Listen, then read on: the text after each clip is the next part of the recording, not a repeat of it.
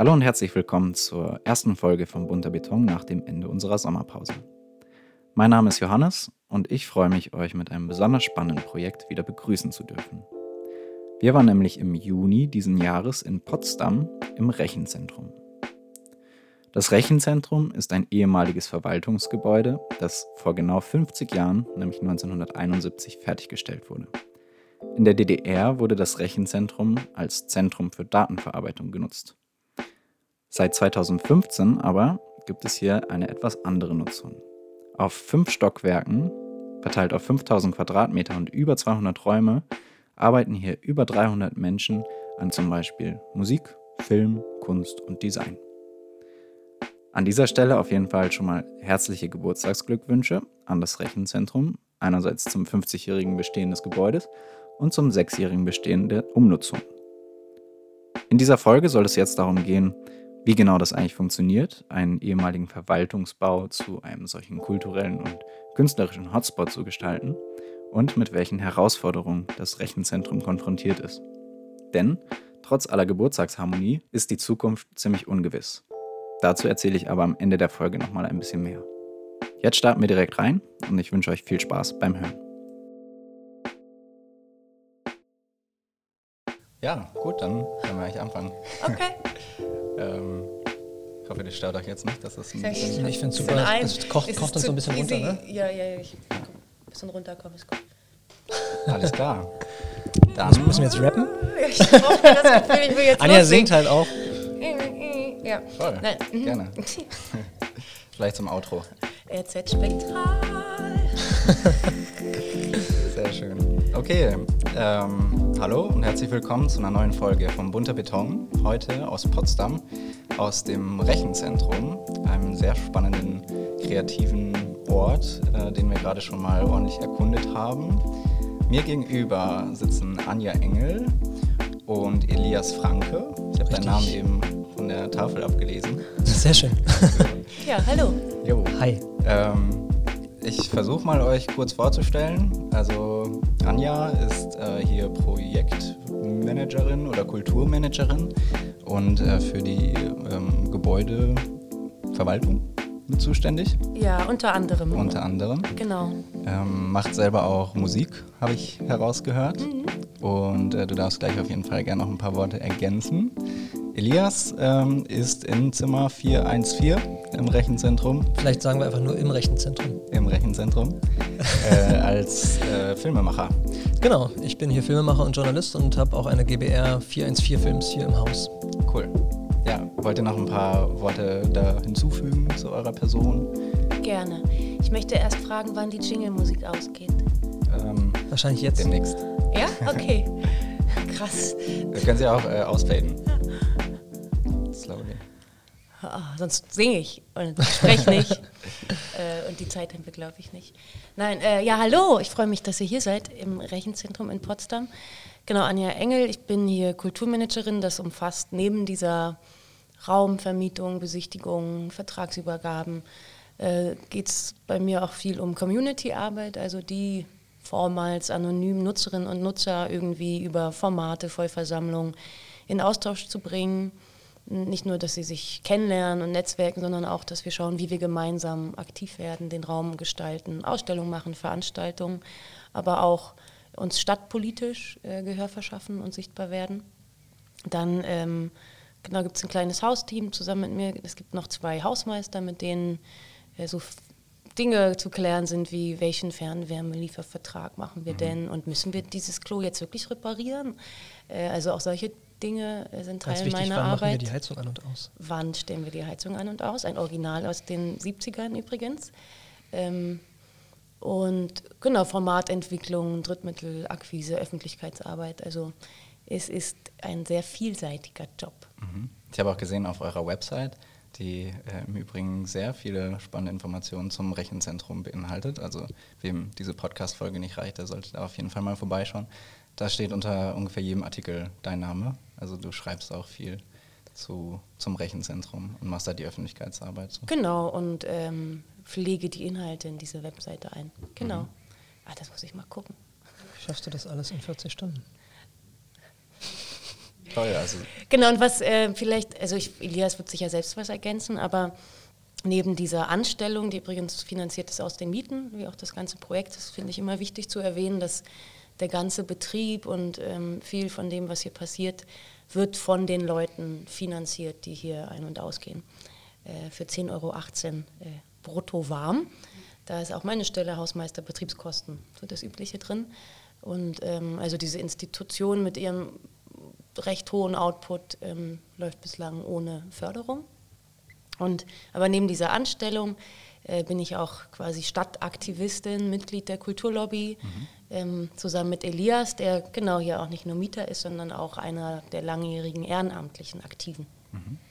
Wow, Überleitung. Genau, ähm, äh, also Anja hat es angedeutet, ich bin hier in verschiedenen Rollen, wenn man es so, so nennen möchte, auch im Haus. Also ins Haus gekommen, tatsächlich mit, mit als, als Aktivist, als Mitglied der, des Netzwerks Kulturlobby, was ich gegründet hatte, als in Potsdam damals Proberäume weggefallen sind, äh, in einer ehemaligen Brauerei. Da gab es ganz viele Bandproberäume. Die wurden dann gekündigt und äh, die Leute mussten auf die Straße oder sind dann auf die Straße, weil sie gesagt haben, hey, uns fehlen Räume. Und das waren vor allen Dingen eigentlich ähm, viele Musiker und Musikerinnen, aber auch ähm, zum Teil auch schon Künstler, die dort ihre Ateliers hatten.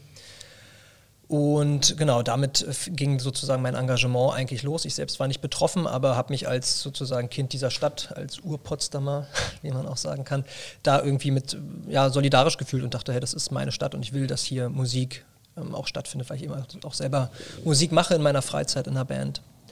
Und ähm, genau, bin aber auch hier dann, ähm, als wir das so, als es irgendwann hieß, hey, das Rechenzentrum wird tatsächlich stattfinden, vielleicht sprechen wir dann auch nochmal drüber, wie es irgendwie detaillierter losging, aber äh, dann habe ich auch festgestellt, hey, du bist ja auch tätig als Filmemacher und Journalist, ähm, sozusagen, das ist meine Profession und habe dann hier auch äh, erstmal alleine einen Raum angemietet, beziehungsweise mit einer Kollegin zusammen, die Grafikerin war und dann später eben zusammen mit meiner hier gegründeten GBR äh, 414 Films und ähm, Genau, wir sind hier sehr glückliche Mieter und Mieterinnen im Haus und ähm, arbeiten von hier aus, äh, schneiden hier Filme, planen hier Filme. Ähm, zum Teil drehen wir auch hier Filme, aber äh, genau, das ist so unsere Base, Produktionsbasis hier.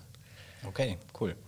Ähm, bevor wir in die Entstehungsgeschichte einsteigen, das äh, interessiert uns natürlich sehr, wie das alles zustande gekommen ist. Könnt ihr vielleicht mal kurz ein paar Hardfacts äh, droppen zum Rechenzentrum? Wie groß, wie viele Menschen? Da brauchen wir mal die Jingle, hier? den Jingle. Dann gebe ich den Beat und du machst jetzt, singst die ich Zahlen. ich singe die Zahlen. Nein, ich spreche die Zahlen. Genau, das äh, Rechenzentrum ist ein ehemaliges Verwaltungsgebäude, tatsächlich jahrzehntelang genutzt als Zentrum für Datenverarbeitung, erbaut 1969 bis 1971. Und ähm, in diesem fünfstöckigen Gebäude äh, sind über 5000 Quadratmeter Nutzungsfläche. Da sie sehr kleinteilig sind, bedeutet das, also es sind über 220 Einzelräume, die wir aktuell mit so rund 200 Mietverträgen vermieten. Und hinter diesen Mietverträgen, da in vielen Räumen, manchmal ist ein Raum eine Person, oft zwei Personen, ein Raum oder auch Kollektive, Vereine, Gruppen. Also hinter diesen 200 Mietverträgen verbergen sich über 300 Nutzende, die mhm. hier Design, Fotografie, kulturelle Bildung, bildende Kunst, darstellende Kunst, Musik, äh, Bewegtbild, Text, äh, Kulturmanagement, soziale Arbeit und, und alles dazwischen machen. Ähm, genau, die, die Nutzung begann am 1. September 2015, äh, sollte eigentlich nach drei Jahren enden. Dann gab es, vielleicht kommen wir da auch noch hin, einen erfolgreichen Kampf um die Verlängerung die ähm, jetzt noch bis zum Ende, bis zum 31.12.2023 läuft. Also wir haben noch zwei und ein Vierteljahr vor uns. Da kann man sagen, geil, 2014 auf die Straße gegangen und acht Jahre Zwischennutzung erkämpft. Ähm, ein Mitstreiter ich, äh, fragte mal, ja, das ist die Frage, ob die Zwischennutzung alles ist, was man sich erkämpfen kann. Mhm. Ähm, genau, das als Hard Fact sozusagen noch die Mietverträge äh, laufen bis zum 31.12.2023. Die Zukunft dieses Projekts ist nach wie vor ungewiss. Wir haben Wartelisten, es ist aktuell voll vermietet. Ähm, der Altersdurchschnitt wurde in den letzten Jahren immer jünger. Das finde ich ganz spannend. Am Anfang waren es doch so 40, 50 plus, viele so bildende Künstlerinnen, auch einige schon so im Ruhestand. Und das ist immer noch intergenerationell von irgendwie jüngste Mieterin 18 Jahre, ältester Mieter 76 Jahre.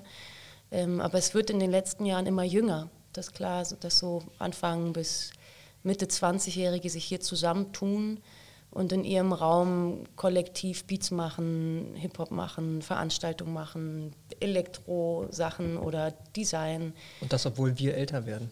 Also das heißt, wenn wir, wir, noch, wenn, wir brauchen die Verlängerung, um, um, irgendwann auch die richtig junge Generation zu erreichen. Genau, ja. Grundschüler, die hier Musik machen zum Beispiel. Die hier jetzt Gitarre lernen und dann in fünf Jahren, wenn sie aus der Schule raus sind, sich ihren Raum anbieten. Ja. Sicher. Äh, das zu den Hardfacts. Eine Hardfact noch, eine Hard, ein Hardfakt. Ähm, der Mietpreis beträgt aktuell 10,18 Euro brutto warm und das Projekt ist, ah, das hatte ich schon erwähnt, aber ich sage es nochmal, das Projekt wird ausschließlich aus den Mieten finanziert. Genau, also es gibt hier... Mh. Und äh, das Grundstück des Rechenzentrums, also es liegt alles in städtischer Hand. Wir befinden uns auf einem kommunalen Grundstück, das Teil so eines treuhändisch verwalteten Sanierungsgebietes ist. Das ist auch ein wichtiges Detail. Mhm. Okay. Also genau, keine Förderung oder so, die dieses Projekt ermöglicht, sondern es wird tatsächlich von den Nutzenden selbst erst möglich gemacht, dadurch, dass sie hier mieten und hier arbeiten. Und genau, das ist auf jeden Fall ein spannender Unterschied zu anderen Projekten, die wir bislang besucht haben. Muss, muss man dazu sagen, dass sozusagen aber auch der Eigentümer des Gebäudes auf eine eigene Mieteinnahme verzichtet? Genau, das ist die Voraussetzung, weil genau von der, den Stadtverordneten gewollt oder die Konstruktion ist so, ähm, dass die Stadt verzichtet auf Pachteinnahmen und aber alle Kosten, die anfallen, müssen aus der Nutzung mhm. äh, zusammengebracht werden. Das heißt, natürlich gibt es hier auch äh, Projekte, einzelne Projekte, die man Förderantrag stellen, die auf städtischer, Landes- oder Bundesebene gefördert sind. Das, das ist natürlich klar in dieser Nutzungsmischung. Das gibt soziale Träger, kulturelle Bildung. Also die einzelnen Mieterinnen und Mieter und Projekte und Vereine äh, beantragen natürlich auch mal Fördermittel. Mhm. Okay.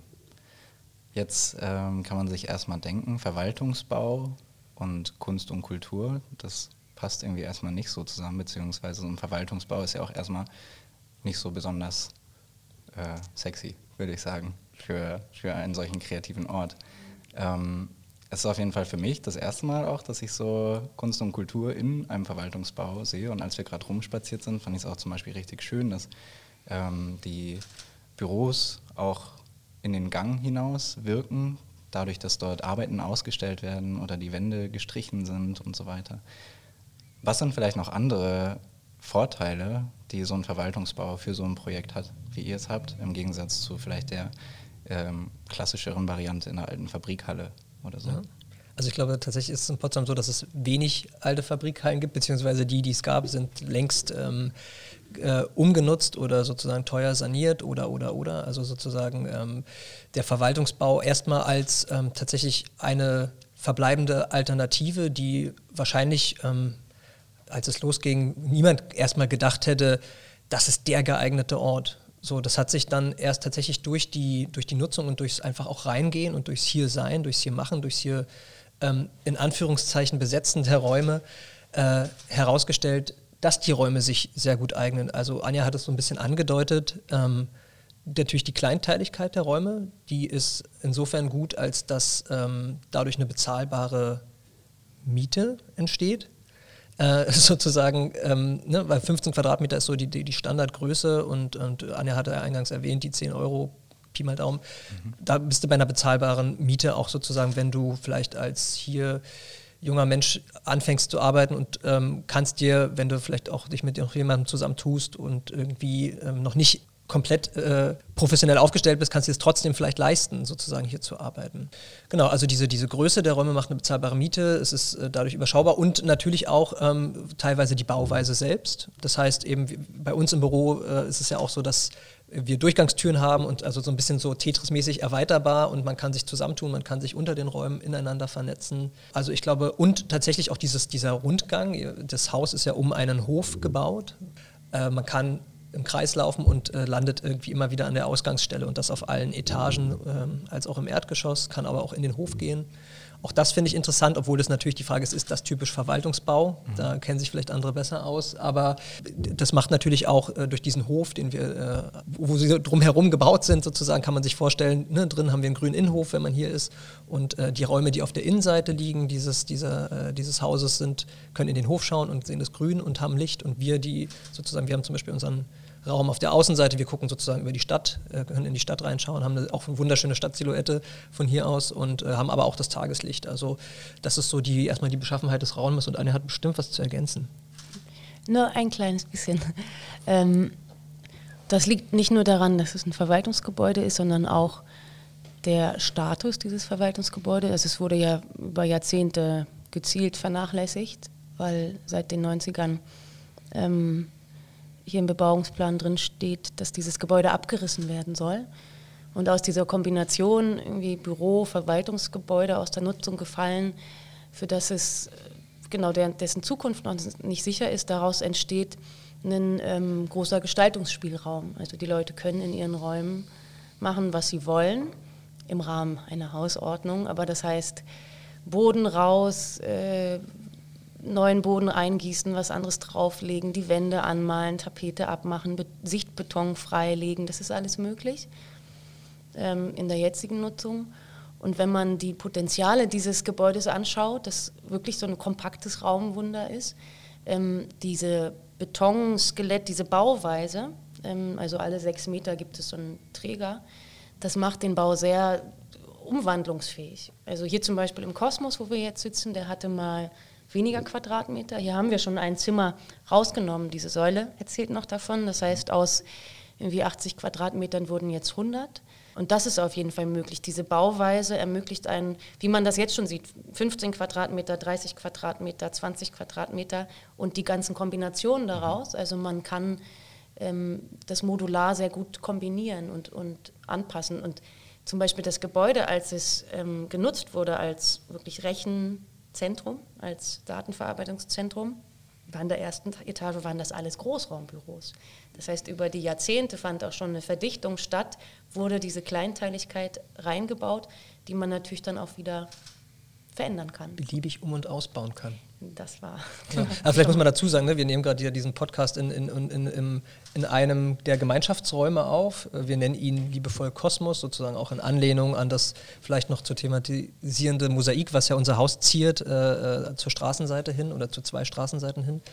Und ähm, genau, was eben ganz schön ist, dass wir teilweise auch davon profitieren, ähm, dass hier mal wohl eine alte Druckerei drin war und deswegen, also über uns, wir sitzen jetzt hier gerade in der Mitte des Raumes und über uns befinden sich äh, so, eine, so eine abgehängte Decke, die Schall schluckt, also die es absorbiert.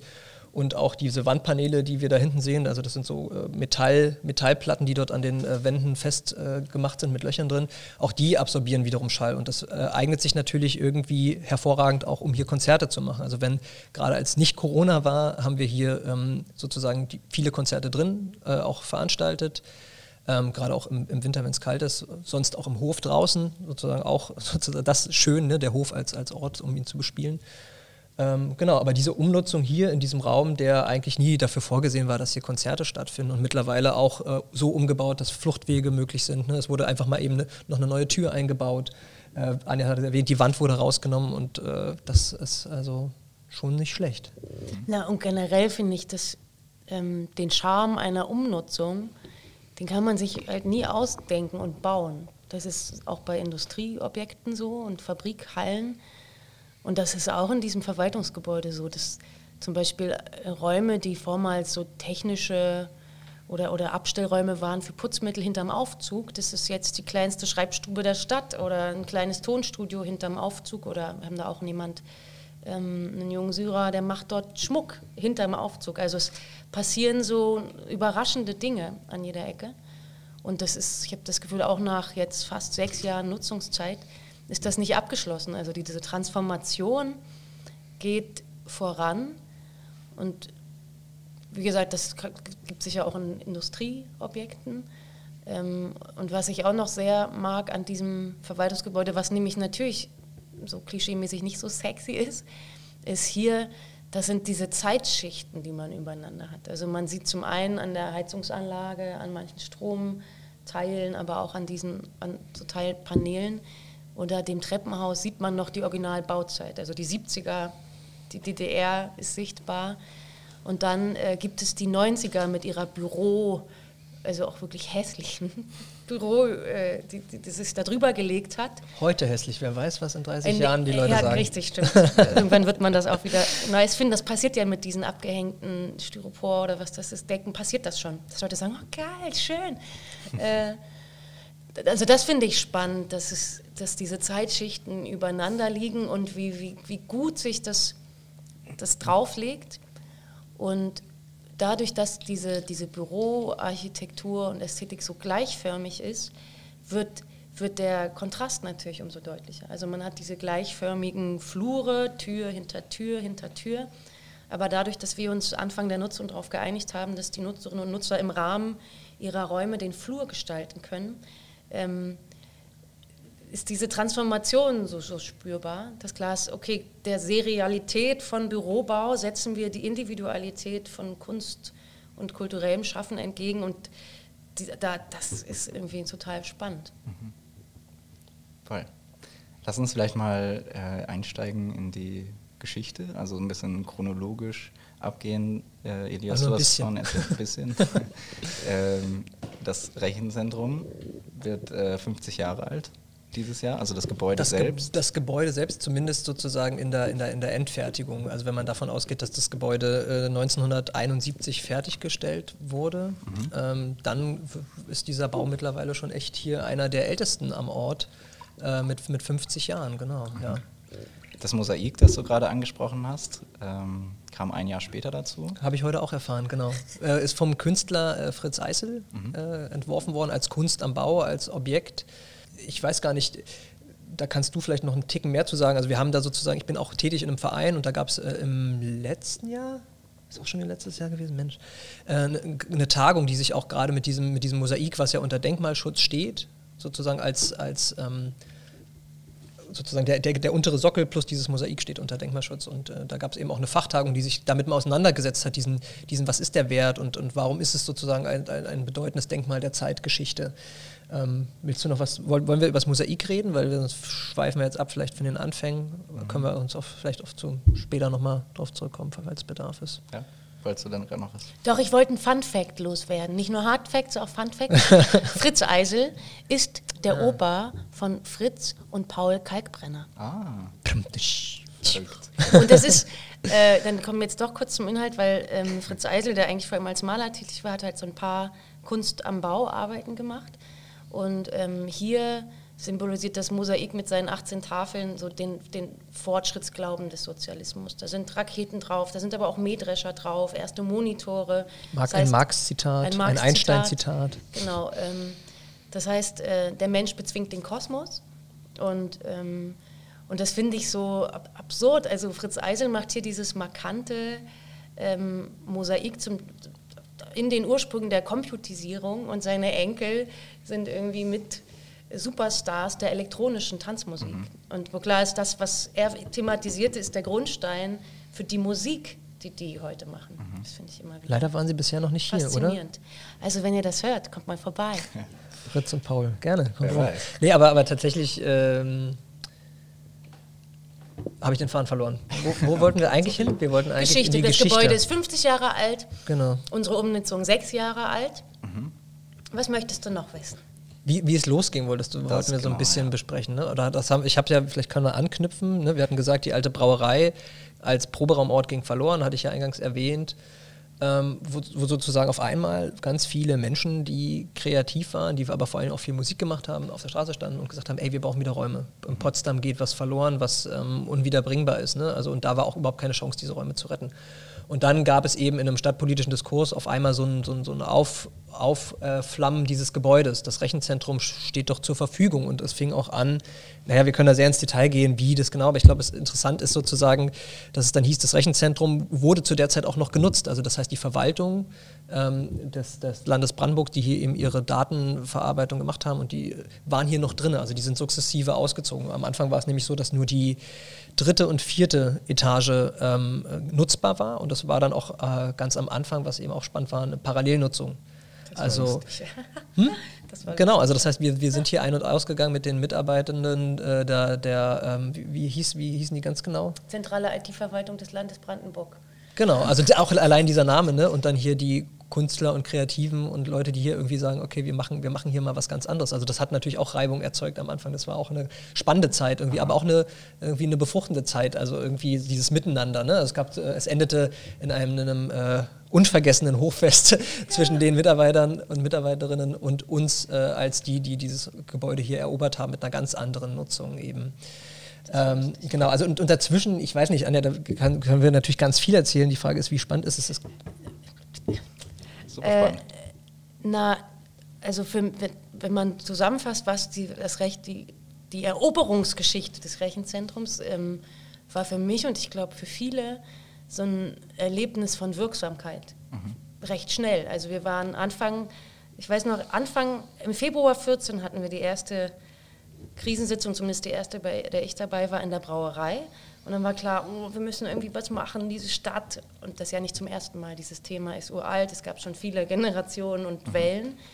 Und dann haben wir innerhalb von einem Monat diese erste Aktion organisiert auf der Straße. Unter dem Motto schick essen gehen und teuer wohnen haben wir in der Innenstadt performt und da waren innerhalb von einem Monat halt über 200, 250 Leute. Und das auch nicht nur Musikerinnen, sondern von Anfang an so, so stadtweit und, und auch genreübergreifend. Sowohl die Musizierenden als auch die Künstler, Designerinnen, Kulturschaffende. Und dass dann nur ein Jahr später, nach dem Start dieser Bewegung, dieses Gebäude ins Gespräch kam und der Oberbürgermeister, der damalige, Jan Jakobs, sagte, oh, was wäre denn mit diesem Objekt, um diesen Bedarf, den ihr artikuliert, irgendwie hier dem Ort zu geben, das war natürlich mega. Das heißt, ihr habt direkt auch Gehör gefunden. Genau. Wir haben sogar, sogar, gesagt, ja, wir gehen sofort rein. Also das war, war auch Teil der Strategie zu sagen, wir äh, warten nicht, sondern sagen, okay, wenn wir das mit euch gemeinsam erarbeiten, diesen Prozess, dann lasst uns doch äh, von hier aus sozusagen, auch aus diesem Raum, das war das damals der Verwaltungs, Verwaltungs, also nicht Verwaltungs, also der, der, der Kosmos war damals der erste Raum, den wir erobern, erobern konnten, konnten und mhm. haben von hier aus tatsächlich mit Akteurinnen aus der Stadtpolitik aber auch darüber hinaus ähm, mit, mit, Leuten aus, der, aus, der, aus, aus Netzwerken, die sozusagen auch Expertise hier reinbringen sollten, saßen wir hier an runden Tischen und haben von hier aus debattiert und überlegt, äh, wer kann hier Betreiber werden, wer kann, wie also kann wie, kann das, wie, kann, wie kann es funktionieren? Genau, ne? und das also war echt ein super, das neue Wort, wie man das bezeichnet, ist, glaube ich, äh, koproduktiver Prozess. Mhm. Also wirklich mit Verwaltung, Politik äh, und unterschiedlichen potenziellen Nutzergruppen. Ähm, innerhalb von sechs Monaten haben wir das hier, das Konzept entwickelt. Habt ihr euch dann regelmäßig an genau. diesem Ort getroffen? Und, und wirklich auch so übergreifend, so der, die Aktivisten von der Straße mit dem Chef der Wirtschaftsförderung, mit Personen, die irgendwie Hochschulalumnis koordinieren, bis zur Einzelkünstlerin. Also es war wirklich innerhalb weniger Monate wurde das Konzept für dieses große Objekt, das sind über 5000 Quadratmeter, ne, das ähm, war wirklich äh, schnell, also es wollten einfach alle. Und dann war es möglich, innerhalb kürzester Zeit die Frage zu beantworten, was soll es kosten, wie werden die Verträge aussehen, wie machen wir die mhm. Betreiberausschreibung und zack. Das ist vielleicht echt auch so ein, so, ein, so ein, wichtiger Satz, den man sich mal auf der Zunge zergehen lassen muss, weil wenn man es will, also wenn Stadt, wenn Stadt, ich nenne sie jetzt mal, wenn, wenn die Stadt etwas will, dann ist es auch möglich in, in heutigen Zeiten innerhalb von kurzer Zeit, wenn alle da so symbolisch in Anführungszeichen an einem Strang ziehen, sowas zu wuppen. Und das ist ja echt nicht ohne, weil da geht es ja auch um Rechtsfragen, um Brandschutz und da sind ja so viele Dinge, die auch, äh, auch wieder sehr unsexy eigentlich sind, äh, um sowas auf den Weg zu bringen. Aber das, ähm, weil alle wollten und weil alle gesagt haben, wir kriegen das hin, hat das funktioniert. Das schnell. Und dann begann, ähm, genau, wir als Kulturlobby haben das äh, auch begleitet, diese Konzeptionsphase und auch quasi Ansprüche definiert oder formuliert wollten, die mit reinbringen. Wie muss das Kulturmanagement aussehen?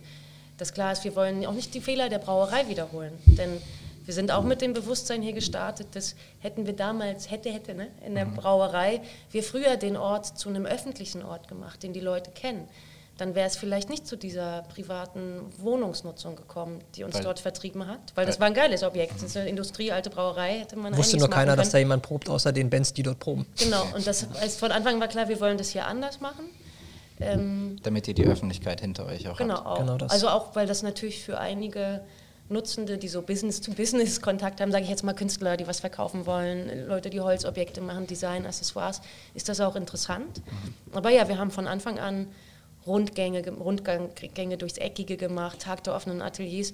Wir haben am 1. September 15 begann die Nutzung und bereits am Mitte November 15 war dann das erste große Fest, wo wir gesagt haben, hier Potsdam kommt. Mhm. Und, das, ähm, und das ging dann einfach eigentlich in einer relativ äh, hohen Dynamik weiter. Und das, obwohl das Haus zu der Zeit ja noch halt diese Zwischennutzung war und war. eigentlich auch immer noch so, also Leute waren hier in diesem Haus eigentlich nie, außer die, die hier gearbeitet haben, nie ähm, erwünscht, Vorab, tatsächlich aus ja. Daten, Datenschutzgründen. Ja. Und also, also zum einen als, als, als, als, als das Gelernte aus dem, also es darf eben nicht so verschlossen sein wie damals in der Brauerei, weil sonst ist es halt sang- und klanglos wieder weg. Aber eben auch dann dieser Kontrast zu, zu der vorherigen Nutzung. Ne? Genau, also so zu sagen, kommt alle her. Kunst- und Kreativhaus mit äh, Securitas am Eingang. Das war schon, aber die waren auch herrlich. Die waren so, super, ja. Seit Jahrzehnten hier und da sind natürlich auch absurde und schöne Geschichten entstanden.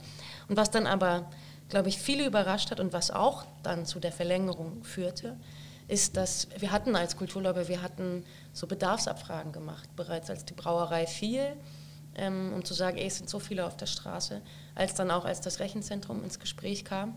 Also das heißt, das, online Daten gesammelt, wer hat welchen wer, Raumbedarf? Wer braucht wie viel Quadratmeter, wer möchte was erzählen, genau, Bedarfsabfrage meint das, was Elias sagt. Also auch als wichtiges Instrument, um zu sagen, Politik, guck mal, wir haben hier nicht nur äh, Forderungen, sondern wir haben valide Daten. Das ist, äh, das ist das, was wir voll kriegen würden. So, was sind die Leute bereit zu bezahlen?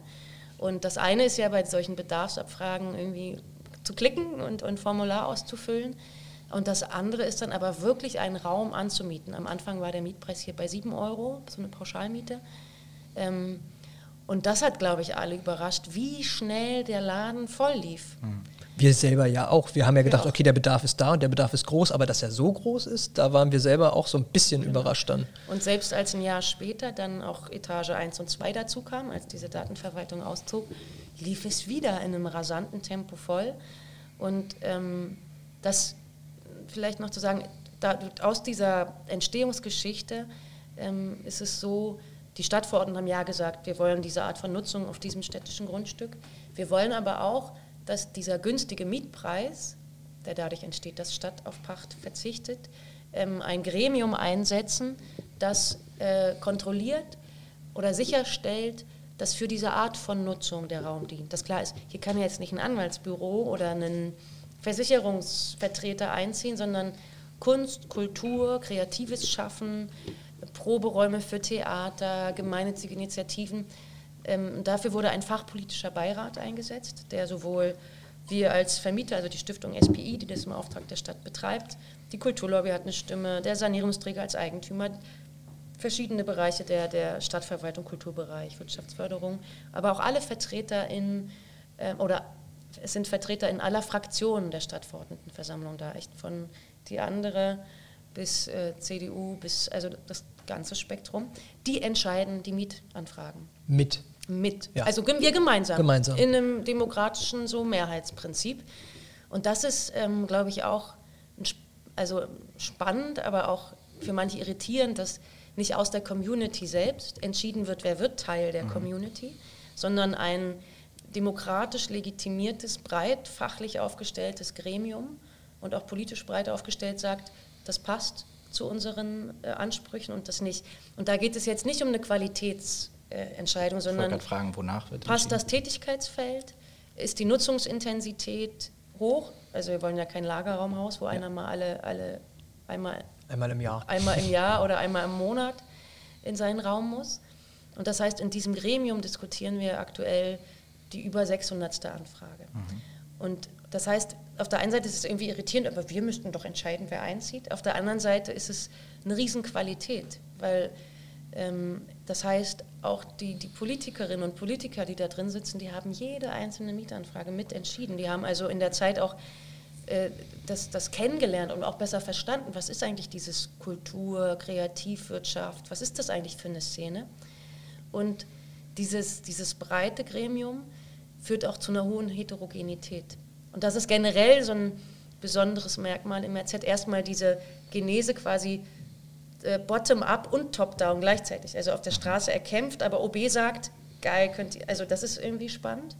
Und die Größe des Objekts in einer Stadt mit der Größe Potsdams führt dazu, dass es sehr heterogen ist. Also in Berlin zum Beispiel gibt es dann ja, da gibt es dann nur das Proberaumhaus und dann gibt es nur das Atelierhaus und dann gibt es nur das Start-up IT-App-Haus. Und hier ist das alles gemischt. Und äh, sowohl vom Sozialen bis zum IT-Unternehmer. Und diese Mischung, ähm, aus der entsteht extrem viel. Und auch die hat sich ja so ein bisschen gewandelt, ne? weil wir hatten ja angefangen am Anfang. Ne? Und also am Anfang war es ja auch äh, tatsächlich, hat ja die vierte Etage auch so als so ein bisschen so eine Künstleretage angefangen, aber es hat sich dann eben halt auch schnell gemischt, beziehungsweise durch die Fluktuation. Viele haben Räume getauscht im Haus, manche sind ausgezogen, neue kamen zu. Also die Warteliste ist ja eigentlich, äh, also die füllt sich ja immer wieder. Also es kommen immer wieder Anfragen rein, die in, in einem regelmäßigen Tonus irgendwie dann beantwortet werden müssen oder abgestimmt werden muss, hey, äh, äh wer kriegt, wer kriegt Raum, weil es, ja. der Bedarf ist da. Und das war, glaube ich, also ein wichtiger Punkt in der Entwicklung, dass, boah, das Haus ist voll und es läuft weiter voll. Und hier wurden auch, auch Menschen sichtbar, die vorher in Potsdam, von denen gar keiner wusste, dass die hier sitzen. Weil die, wie das natürlich viele, viele machen, am eigenen Küchentisch oder im eigenen Schlafzimmer ihre Arbeit gemacht haben. Mhm. Und für die gab es plötzlich einen Ort, wo sie bezahlbar im Zentrum sichtbar wirksam werden konnten. Das war, glaube ich, für viele überraschend in dieser Stadt, dass klar ist, okay, Potsdam ist nicht nur Museum und nicht nur klassische Kulturinstitutionen und Parks und Schlösser und irgendwie noch Reste der linken Besetz Hausbesetzerszene, das ist ja auch ein wichtiger Teil der Potsdamer Geschichte, sondern es gibt auch irgendwie diese ganz vielstimmige, diese kreativen und mittlerweile finde ich ja den Begriff Kreativwirtschaft finde ich schwierig, weil das, was wir hier machen, ist halt nicht vor allem wirtschaftlich, sondern es ist genau diese Mischung, weil das, das kennzeichnet ja viele Menschen, die irgendwie sich entscheiden für die Selbstständigkeit, dass es bei vielen, die hier sich ansiedeln, geht es, geht es nicht in erster Linie um das eigene Business, sondern es geht schon auch um meine Selbstverwirklichung und davon gut leben können. Mhm. Aber was an diesem Ort, in dieser Mischung mit den Gestaltungsmöglichkeiten passiert ist, der, der gebiert quasi ähm, zivilgesellschaftliches Engagement. Also auf der einen Seite zieht er Leute an, die von vornherein sagen, ich möchte in meiner Stadt nicht nur arbeiten und so, sondern ich möchte sie auch gestalten. Aber gleichzeitig produziert er das auch, weil die Nachbarn und Nachbarinnen aneinander sitzen und denken, oh geil, ich will hier mal eine Ausstellung machen. Und plötzlich bist du vom, vom, vom, vom Konsument, ja, wirst du zur Produzentin und bist selber Teil äh, und zeigst Kultur und so. Und das ist ganz spannend, dass diese dieses Haus, glaube ich, auch so wirksam macht. Und was auch spannend ist, oder ich glaube auch spezifisch, anders als in so sehr community-getriebenen Projekten, es gibt auch Leute, die einfach nur mieten. Mhm. Einfach nur ihre Miete zahlen und nach Hause gehen und gut ist. Ne? Also da muss man auch realistisch sein. Ähm, und das ist auch okay. Also das im Rechenzentrum kann man, man muss aber nicht das, was, glaube ich, auch eine Voraussetzung ist für diese große Heterogenität, mhm. die wir haben. Alles kann, nichts muss. Ja, ja und ich das glaub, ist gut. Es erlaubt ja dann auch einer größeren Bevölkerungsschicht sozusagen hier überhaupt dabei zu sein, weil es nicht vorausgesetzt wird, dass man sich darüber hinaus engagieren muss. Genau. Wenn man nicht die Ressourcen dazu hat oder so kann man trotzdem den Raum nutzen. Oder auch das kann ja auch sozusagen zeitlich sein. Ne? Also manchmal ist es so, dass ähm, dass man irgendwie eine Zeit lang aktiv ist, weil natürlich auch Ehrenamt, ehrenamtliches Engagement, es, es, frisst natürlich auch Ressourcen. Ne? Mhm. Also so schön es ist und so viel, so viel man damit auch erreichen kann, ist natürlich auch ein sehr kraft, kräftezehrender Akt, wie auch natürlich der Kampf um den Erhalt dieses Hauses ein kräftezehrender Akt ist. Und da gibt es natürlich auch, dann, sagen, dann sagt man, okay, ich mache das jetzt ein Jahr und dann nicht mehr, ne? wenn man sich zum Beispiel auch hier äh, in Form sozusagen als, als äh, Sprecherinnenrat, den wir hier haben, sozusagen, der auch die Interessen der Nutzer und Nutzerinnen vertritt, äh, gewählt wird, auch das ist dann zeitlich begrenzt, weil man natürlich äh, sowas auch nebenbei, neben seiner Arbeit, neben Familie, neben all den Dingen, die man eben sonst noch so macht im Leben, äh, äh wuppt. Und mhm. ähm, genau, und auch, also ne, das ist eben, alles kann, nichts muss, beschreibt es vielleicht ganz, ganz gut. Aber viele wollen viele wollen. Genau. Und das Schöne ist auch noch, vielleicht noch sozusagen diese, diese Beschreibung äh, irgendwie dieses, dieses, dieses Hauses hier, eben die ganzen Leute, die oben hier arbeiten und, und es gibt aber eben auch die Möglichkeit, es gibt, wir haben ja auch noch einen Seminarraum, der benutzt wird für gemeinschaftliche Projekte, diesen Tanzraum, äh, der jetzt sozusagen auch für, also ne, für, weil der so ein schwingenden Boden hat, äh, auch genutzt werden kann. Es gibt hier unten den Kosmos als Veranstaltungsraum, also dieses, diese gemeinschaftlichen Räume, diese offenen Räume, wo nicht nur die Leute aus dem Haus äh, hier eingeladen sind, natürlich zu partizipieren an Veranstaltungen und Workshops und, und allem Möglichen, sondern auch viele Leute außerhalb der Stadtgesellschaft hierher kommen. Und das ist, glaube ich, auch nochmal was Besonderes. Ähm, dass die Leute oben arbeiten und, und sozusagen immer wieder partiell an, an, bestimmten Orten hier im Haus äh, Gemeinschaft stattfindet und miteinander. Und ja, nicht nur in dem Sinne, die können bei Programmen vorbeischauen, sondern es gibt, wir, wir bieten quasi die Hülle, die, die füllen können. Das ist vielleicht auch ein Unterschied zu, zu in, gegenüber so Kulturinstitutionen, wo man hingeht mhm. und man hat dann wohnt dann einer Präsentation bei, mhm. sondern hier ist so recht niedrigschwellig, kannst du halt hier einen Raum anmieten zu unterschiedlichen Konditionen. Also es von irgendwie, ja gut, du kannst gar nichts zahlen, dann, dann Jetzt gerade ein Gastauftritt. Hier, es kommt Alex. nämlich gerade unser Hausmeister zur Tür herein. Live on tape. Gern dazu. Aber da ist noch Kaffee, wenn du magst. Genau, das Ja, das weiß ich doch. ähm, genau, das merkt man auch neben diesem ähm, neben der Warteliste, die unsere, diese Einzelräume betrifft, wo man sich quasi länger bindet, mhm. ähm, gibt es auch ganz viele Initiativen, Einzelleute, Jugendgruppen, die temporäre Proberäume, Seminarräume und sowas oder Veranstaltungsräume suchen. Und das wird der Ort auch zunehmend. Mhm. Corona mal ausgeklammert. Ja. Wie lange ist denn eure Warteliste für die Büroräume? Zeitlich oder wie viele Anstriche sie hat? Wie viele Anstriche? 20 oder so. Ja. Okay. Aber es ist gerade, und das ist auch spannend, dass Corona ähm, hat, glaube ich, für viele den Wert dieses Ortes noch verstärkt. Mhm. Weil, also am Anfang hatten wir natürlich die Sorge, dass wir so eine große Kündigungswelle erleben, weil das natürlich bei vielen, gerade hier im Haus, existenzielle Einnahmen aus, Einbußen bedeutete. Ähm, aber es gab ja zum Glück auch Hilfen, die das abgefedert haben. Und wir haben dann eher das Gegenteil erlebt, nämlich dass, schnell wie ein Raum. dass, die, dass die, die Anfragen zunehmen, nahmen, dass das Haus so voll ist wie noch nie, also mhm. seit jetzt einem Jahr, ähm, dass die Fluktuation geringer wird. Und das heißt aber auch, das Haus läuft immer voller. Die Leute fangen dann eher an, weil natürlich, auch ist jetzt nicht nur positiv, natürlich haben Leute weniger Geld auf Tasche, die teilen immer mehr. Also diese 15 Quadratmeter werden dann immer mehr geteilt. Man, also der, genau, es gibt einfach nichts Vergleichbares in dieser Stadt. Äh, wir werden also immer, immer mehr und dichter. War das die Antwort auf irgendeine Frage? Nee, ne? Nee, ja, ja, wir sind ja gekommen, wir sind ja, ge wir sind gekommen äh, vom, vom wie fing, also hast, wir haben quasi den Ritt jetzt durch die Geschichte bis ins Heute gemacht. Ja. Genau. Also wir waren schon sehr chronologisch, wie ja, voll. Ja, wir liefern. Okay. Er ist ja auch Journalist, ja, er kennt sich aus. Ja, ja. Hobbyjournalist. Nee, nee er, er nicht. Achso, du. also bitte. Ja. Profi. ei, ei. Also, ich kenne ja Potsdam persönlich nicht. Ihr habt jetzt vom, von der alten Brauerei erzählt, die damals weggefallen ist, was auch so der Auslöser für den Protest auf der Straße war und letztendlich dazu geführt hat, dass ähm, das Rechenzentrum, so wie es heute besteht, überhaupt genutzt werden kann und nutzbar gemacht werden konnte. Gibt es andere Orte in Potsdam, die zu ähnlichen Konditionen zum Beispiel Raum für Kultur geben können? Oder ist das Rechenzentrum so der einzige Ort für sowas? Naja, in seiner Individualität und genau so, also Vergleichbares gibt es schon. Es gibt zum Beispiel die Scholle 51 sozusagen, die aber, die auch sehr groß ist, sozusagen als Haus, aber in der Nutzungsfläche, wie viel Quadratmeter gibt es in der Scholle? Also die Scholle ist unsere große, also unsere ältere aber kleine Schwester, würde ich sagen. Die haben, glaube ich, 2000. Sie ist sehr alt, aber sehr klein. Ja, sie ist, wir sind größer, aber spät, also nein, Aber jünger. Ja, also Scholle 51 ist auch ein äh, ähnlich bunt äh, gemischtes äh, Kunst-Kreativhaus mhm. in Potsdam-West, schön in Prag-Nähe, in einem Wohngebiet. Und das ist, sind, glaube ich, so 25 Mietparteien. Aber es ist ganz ähnlich wegen dieser Mischung.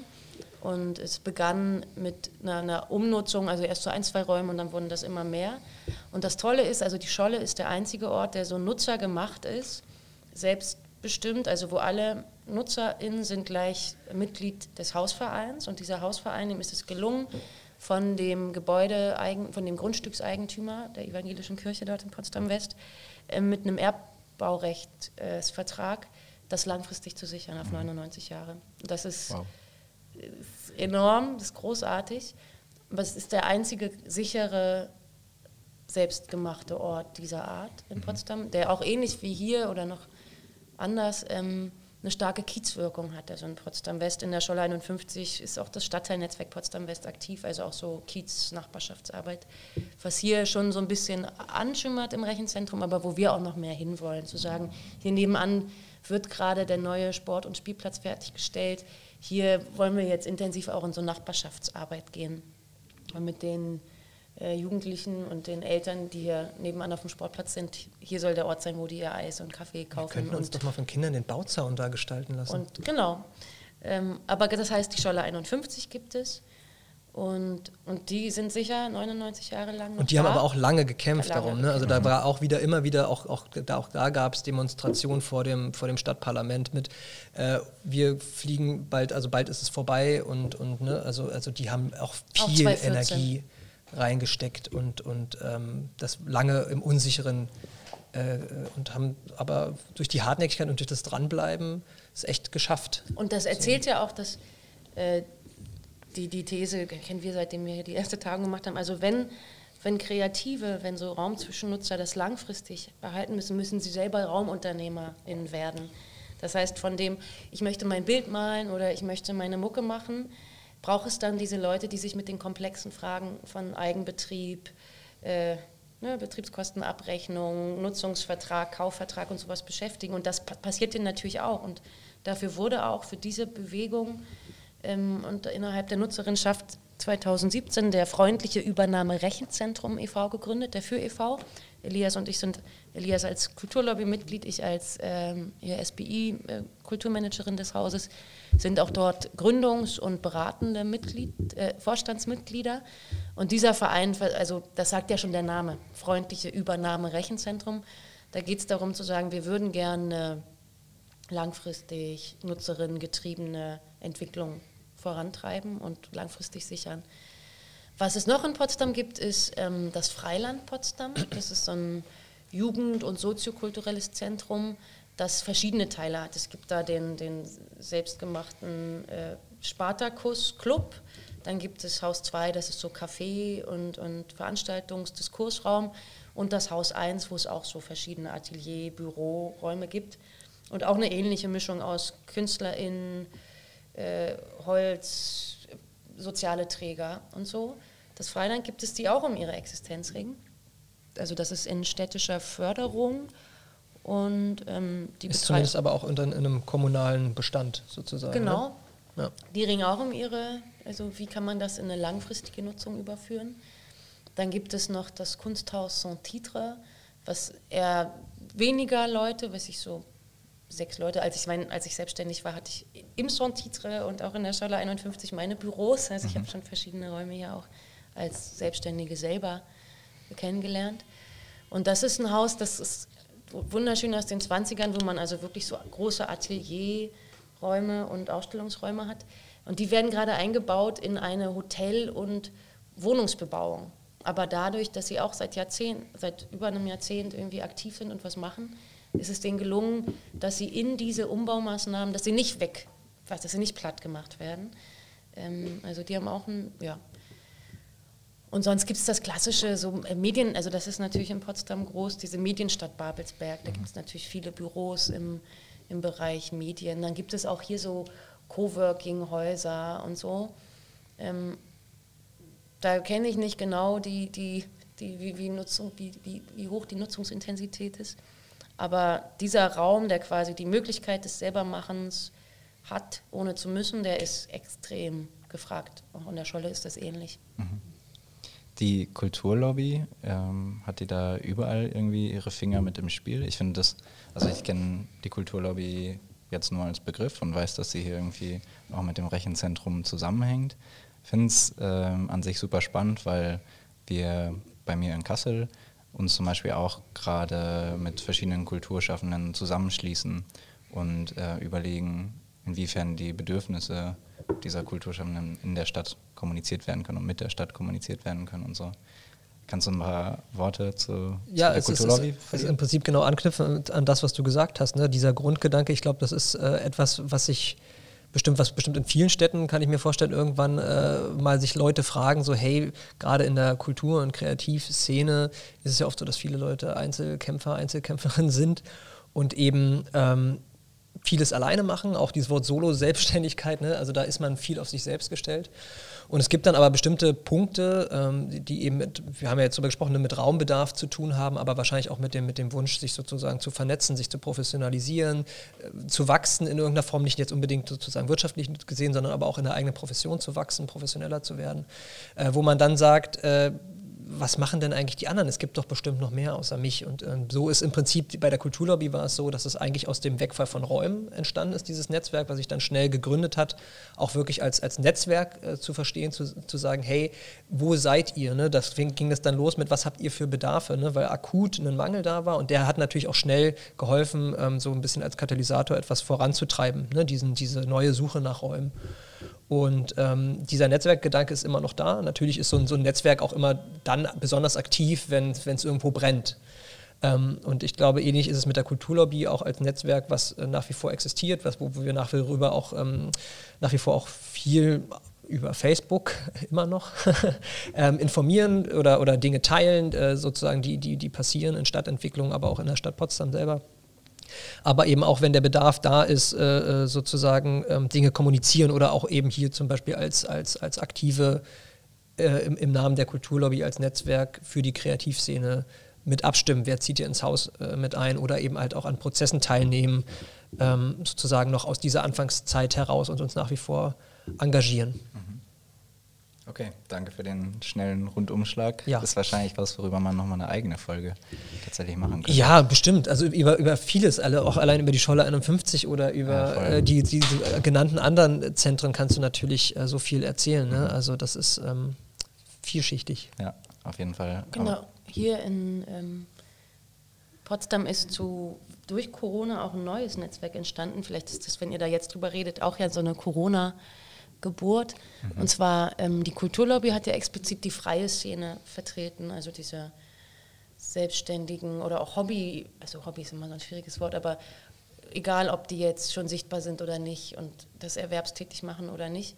Ähm, und was hier neu entstanden ist vor einem Jahr, ist das Netzwerk Kultur macht Potsdam, was ähm, tatsächlich von dem städtischen Theater über den städtischen Konzertsaal bis zum Freiland und das Rechtszentrum versucht, die ganz breite, diverse Kulturlandschaft zu vereinen, um zu sagen, Kultur ist wichtig, Kultur wollen wir sichtbar machen, Kultur ist ein Stadtentwicklungsthema, gerade in dieser wachsenden Stadt, wo Räume irgendwie knapp werden.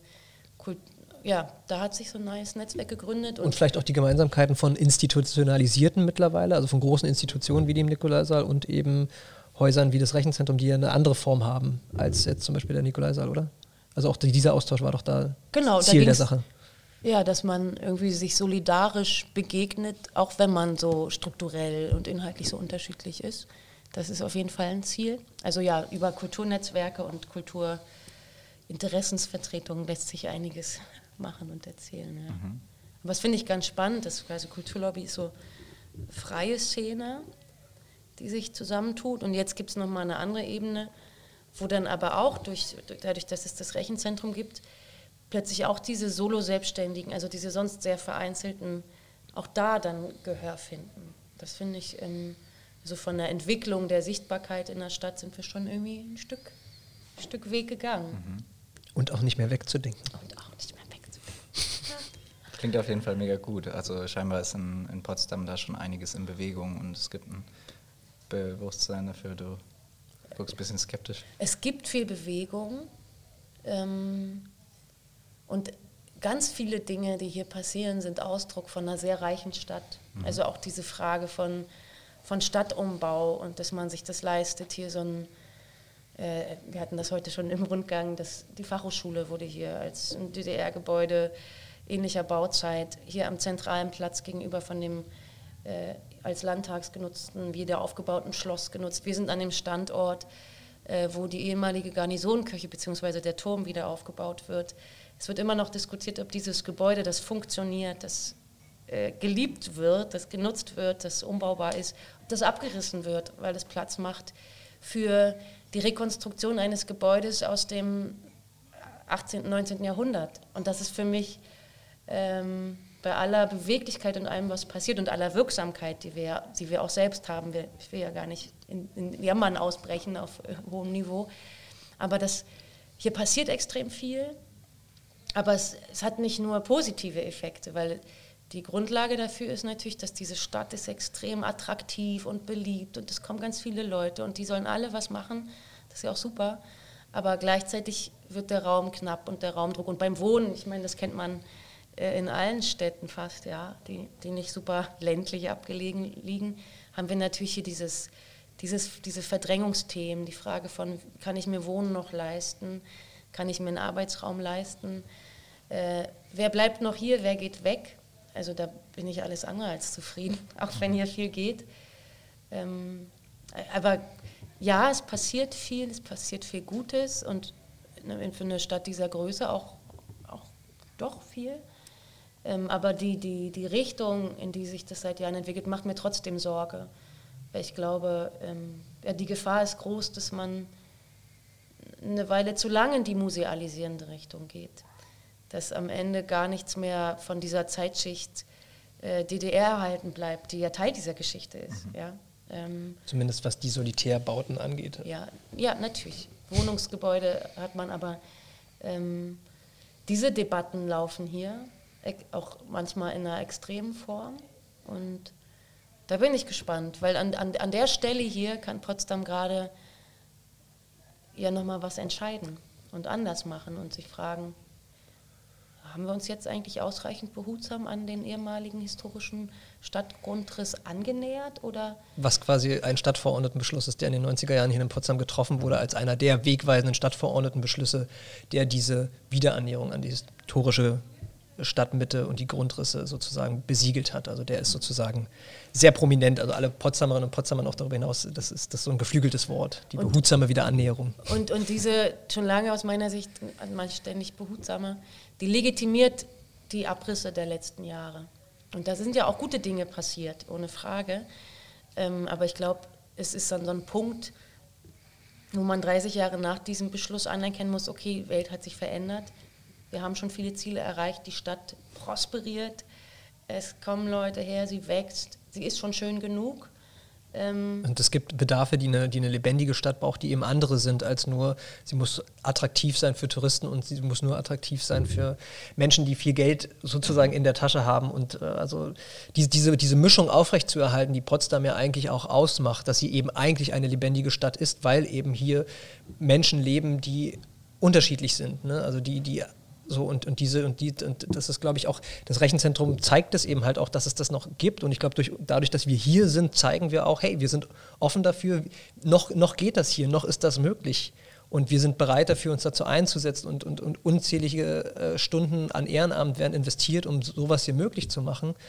Und das ist, es ist ja auch von uns ein Angebot an die Stadt von, wir erhalten euch dieses lebendige Potsdam, wo immer alle sagen, Potsdam ist so schön. Weil ja, wenn es solche Räume nicht mehr gibt, dann wird Potsdam halt irgendwann zwar bestimmt immer noch sehr schön sein, aber auch sehr langweilig. Und das wäre doch sehr schade. Hm.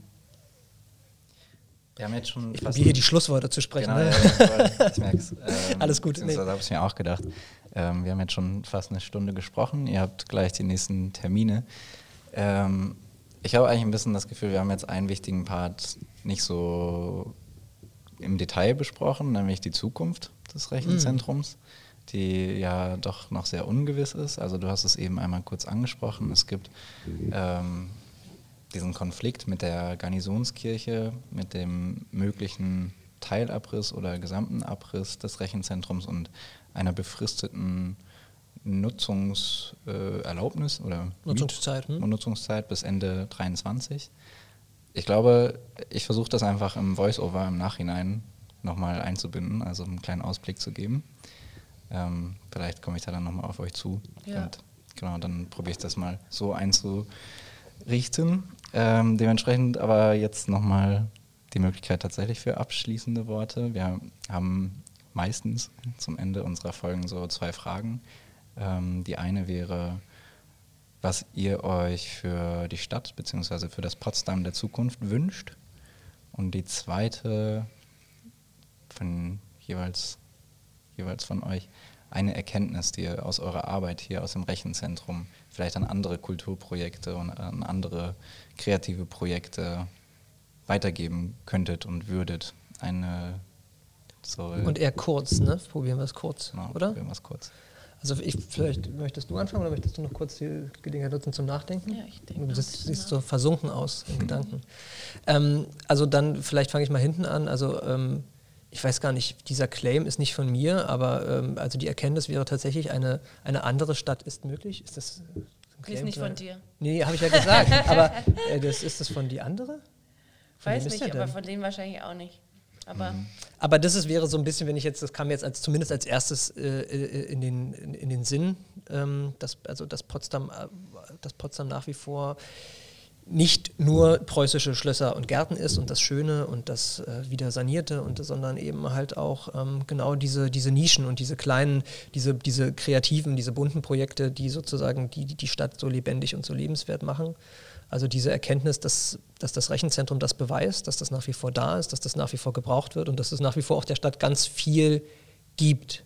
Ne? Also wir, wir sind ja nicht nur die, die immer sagen, wir brauchen das, sondern wir sind auch die, die, die, die diese Stadt bereichern. Also das kann ich, glaube ich, ganz, oder können wir vielleicht auch ganz uneitel sagen. So, wir, wir geben auch ganz viel. Wir sagen nicht nur, wir, wir brauchen. So, und ähm, was ich mir dann darüber hinaus wünsche für die Stadt, ist genau darauf aufbauen, dass sie sich das erhält sozusagen, dass sie ähm, im, im, Wandel, und Wandel ist nicht per se schlecht, was ja oft auch so ein, so ein Vorwurf ist, dass man äh, äh, alles so erhalten möchte, wie es ist und was ja auch im Kontext der DDR-Moderne so ewig gestrig steht immer im, im, im, Raum, sondern nee, sondern genau, das ist genau das Gegenteil sozusagen, ähm, diese Räume als Möglichkeitsräume zu sehen, als Chance zu sehen, ähm, dass hier was passieren kann, was ähm, ja nicht immer gleich von vornherein auch definiert ist. Ne? Diese, diese, dieser, dieser Raum, hier ermöglicht ganz vielen Menschen, sich äh, zu verwirklichen, nicht nur im, im, eigenen Kontext, da haben wir jetzt auch die ganze Zeit in dieser Folge drüber gesprochen, sondern eben auch für Stadtgesellschaft darüber hinaus, für die Stadt oder auch äh, für, für was auch immer. Also sichtbar zu sein, äh, äh, sowohl hier als aber auch äh, deutschlandweit oder auch in, in, in, sich mit globalen Fragen beschäftigen. Ne? Also das, ist, ähm,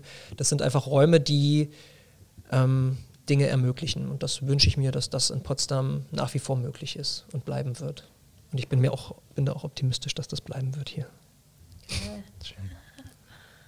Also was ich eingangs sagte, dass es, dass es möglich ist, in einer Stadt dieser Größe Wirksamkeit zu erfahren, wenn man sich zusammentut, wenn man die demokratisch verfügbaren Mittel nutzt, ähm, wenn man sich auch manchmal vielleicht traut, so lauter zu sein. Und ähm, ja, also das Sachen möglich sind. Und am Ende, idealerweise, ich bin da zurzeit leider nicht ganz so optimistisch wie Elias, weil die letzten Wochen waren echt anstrengend. äh, dann vielleicht zu der Frage, was ich mir wünsche für Potsdam. Auch, dass solche Möglichkeitsräume erhalten bleiben. Und dass es einhergeht mit dem Verständnis, dass es, äh, wenn man so lokales Engagement, was am Ende auch zu, Demokratisierung führt, ja, wenn man weiß, ich kann einen Ort äh, mitgestalten, dass das beschützt Gesellschaft vor, vor extremen Tendenzen. Glaube ich ganz fest dran, dass ein Ort wie dieser demokratiestärkend ist. Und, und ich glaube fest, dass, dass das so, ein, so eine Gemengelage ist, die diesen Ort in diese Richtung so wirksam macht. Das ist, was wir beschrieben haben, das ist die bauliche Zeit, das ist die Aneignungsgeschichte, das ist das demokratische Mitbestimmen weil es kommunal ist. Und ich wünsche mir, dass die Stadt zum einen das versteht, dass ähm, man den lokalen Akteuren was zutrauen kann. Und das nicht nur, indem man sagt, hier nebenan soll ja nämlich so ein, also ihr könnt hier günstig Räume mieten bei irgendwie einem Privatinvestor, das ist nämlich die Alternative, die uns aktuell angeboten wird, wo klar ist, die Leute, die selber in die Hand nehmen, selbst produzieren, die, die wollen nicht Untermieter sein. Und irgendwie jemanden, da wird gerade was hin und her geräumt für euch Hörer und Hörerinnen da draußen. Wir haben nämlich einen Fahrstuhl im Haus. Ja. ähm, also dieses Verständnis, dass, ähm, dass es um Selbstbestimmung geht und nicht um eine Unteranmietung. Das fände ich gut. Und weil das einen großen Unterschied macht, ob man wirklich mitgestalten kann. Und die Kommune sollte nicht weiter privatisieren, weil dann sind diese ganzen Verdrängungsmechanismen langfristig äh, vorprogrammiert. Und ich wünsche mir, dass Potsdam, was ja lange genug in diese Preußens Arkadien-Richtung gerannt ist, dass es dann eher aus den Stadtentwicklungen, ich nenne es immer Potsdam Stadt der Brüche und Brücken. Das ist klar, hier, hier gibt es kondensiert irgendwie 20. Jahrhundert deutsche Geschichte. Hier gibt es aber auch, äh, und das in unvergleichbarer Form, ähm, Lernen, die man hier ziehen kann aus der Nachwendegeschichte, aus dem wiedervereinten Deutschland irgendwie. In, in keiner anderen Stadt sind so viele genau Bürger aus den alten Bundesländern zugezogen, treffen auf die, die alten Ossis und daraus entsteht auch spannendes Neues und nicht nur Verdrängung. Und ich glaube, das ist eigentlich das, was Potsdam erzählen könnte und dementsprechend auch Entscheidungen, politische Entscheidungen trifft. Also ich wünsche mir, dass Potsdam Stadt der Brüche und Brücken wird und also diese Widersprüche, wie sie hier an dem Ort entstehen, in dem ein DDR-Verwaltungsgebäude mit dieser vielschichtigen Nutzung neben der, dem wiederaufgebauten barocken Garnisonkirchenturm steht, ich glaube, das erzählt historisch einfach sehr viel. Und ich wünsche mir, dass das erhalten bleibt, denn das ist ein Umgang mit Geschichte, mit demokratischer Willensbildung, mit Teilen der Stadtgesellschaft, die sagen würde, okay, wir, die verschiedenen Zeitschichten und auch verschiedene Teile der Stadtgesellschaft dürfen hier im Zentrum sichtbar bleiben. Das wünsche ich mir. Das wünsche ich euch auch. Danke. Dankeschön. Okay, danke für eure vielen schönen Worte und eure Zeit. Und viel Spaß beim Schneiden. Da gibt es, glaube ich, gar nicht so viel zu nee. schneiden. Ra rausfiltern der Hintergrundgeräusche. Äh, äh, hast du nicht viel Äh gemacht? Nee. Hab ich? Nee. Wir können ja noch, oder wir nehmen noch ein paar auf, die ihr reinfügen könnt, damit es organisch genug wirkt. Das klang schon fast ein bisschen maschinell hier. Ja, ja, ja eben. Wir rechnen halt Maschine. Ja, ja, Wer weiß, was auch eine KI, ne? Wer weiß. Wir sind eigentlich nur die, unsere eigenen Hologramme, die heute hier gesprochen haben. Ich sitze eigentlich schon oben, also wir sind eigentlich schon weiter hier in dem Haus. Ja, vielen Dank fürs Besuchen und Herkommen. Ja, gerne. Mega. Danke für eure Zeit. Gerne. Schön. Ja, auf geht's. Nee. Also doch noch singen, Anja, komm, hau noch rein raus. Das war's dann auch schon wieder mit der ersten Folge Bunter Beton nach dem Ende unserer Sommerpause. Zumindest fast. Ich habe eingangs ja versprochen, am Ende nochmal darauf einzugehen, vor welchen Herausforderungen das Rechenzentrum für die Zukunft steht. Es ist nämlich so, dass es einen ziemlichen Nutzungskonflikt bzw. verschiedene Ideen für die Zukunft des Geländes des Rechenzentrums gibt. Ursprünglich stand auf dem Gelände nämlich mal die sogenannte Garnisonskirche, die 1945 im Krieg ziemlich zerstört wurde und später wurden die Ruinen gesprengt und abgerissen. Jetzt gibt es aber eine Gruppe von Menschen, unter anderem auch der Staat und eine Stiftung, die diese Kirche originalgetreu wieder aufbauen wollen wie es in Potsdam schon mit einigen anderen Prachtbauten, vor allem aus der Barockzeit, geschehen ist. Dafür soll das Rechenzentrum abgerissen werden, entweder vollständig oder nur teilweise. Ursprünglich eigentlich, weil auf dem Gelände des Rechenzentrums damals auch ein Teil des Kirchenschiffes stand. Jetzt ist es allerdings sehr, sehr unklar, ob dieses Kirchenschiff jemals realisiert werden kann, beziehungsweise es sieht eigentlich eher nicht danach aus, weil das Geld dafür fehlt und das Ganze einfach ein bisschen riesig ist. Trotzdem will die Stiftung Garnisonskirche das ähm, Gebäude abreißen lassen, wie gesagt, zumindest teilweise oder auch vollständig. Und dagegen macht sich natürlich Widerstand breit, aus dem Rechenzentrum, aber auch aus der Stadtbevölkerung. Es gibt nämlich einerseits Stimmen aus der Stadtgesellschaft, die es schwierig finden, einfach die Gebäude aus der DDR-Zeit abzureißen und durch die vorherigen Bauten wieder zu ersetzen, da dadurch einfach ein Teil der Geschichte Potsdams, der jüngeren Geschichte, ähm, ausgelöscht wird und nicht mehr am Stadtbild sichtbar ist. Und diese Stimmen sagen, dass diese Gebäude aus der DDR genauso dazu gehören wie auch die Gebäude aus dem Barock. Andererseits würde mit dem Abriss des Rechenzentrums natürlich ein kultureller Freiraum in der Stadt verloren gehen und vor allem ein Raum, in dem zu bezahlbaren Mieten Kunst und Kultur geschaffen werden kann. Zwar gibt es Aussicht auf ein Kreativquartier, ein sogenanntes Kreativquartier, das entstehen soll, allerdings wäre dieses in Händen privater Investorinnen und dadurch könnte mit deutlich höheren Preisen gerechnet werden. Die Kunst und Kultur würde somit also weggentrifiziert werden. Auf der Website des Rechenzentrums rz-potsdam.de gibt es eine Menge an guten Informationen und Beiträgen, die über die Situation aufklären. Und unter anderem findet man dort auch eine Pressemitteilung der Architects for Future aus Potsdam. Darin sprechen sich die Architects for Future ganz klar für den Erhalt des Rechenzentrums aus. Nicht nur, weil es ökologisch viel sinnvoller ist, ein bestehendes Gebäude zu erhalten und zu sanieren, anstatt direkt ein neues Quartier zu entwickeln, sondern auch, weil die angeführten Gründe von Stadt und Stiftung relativ hinfällig sind.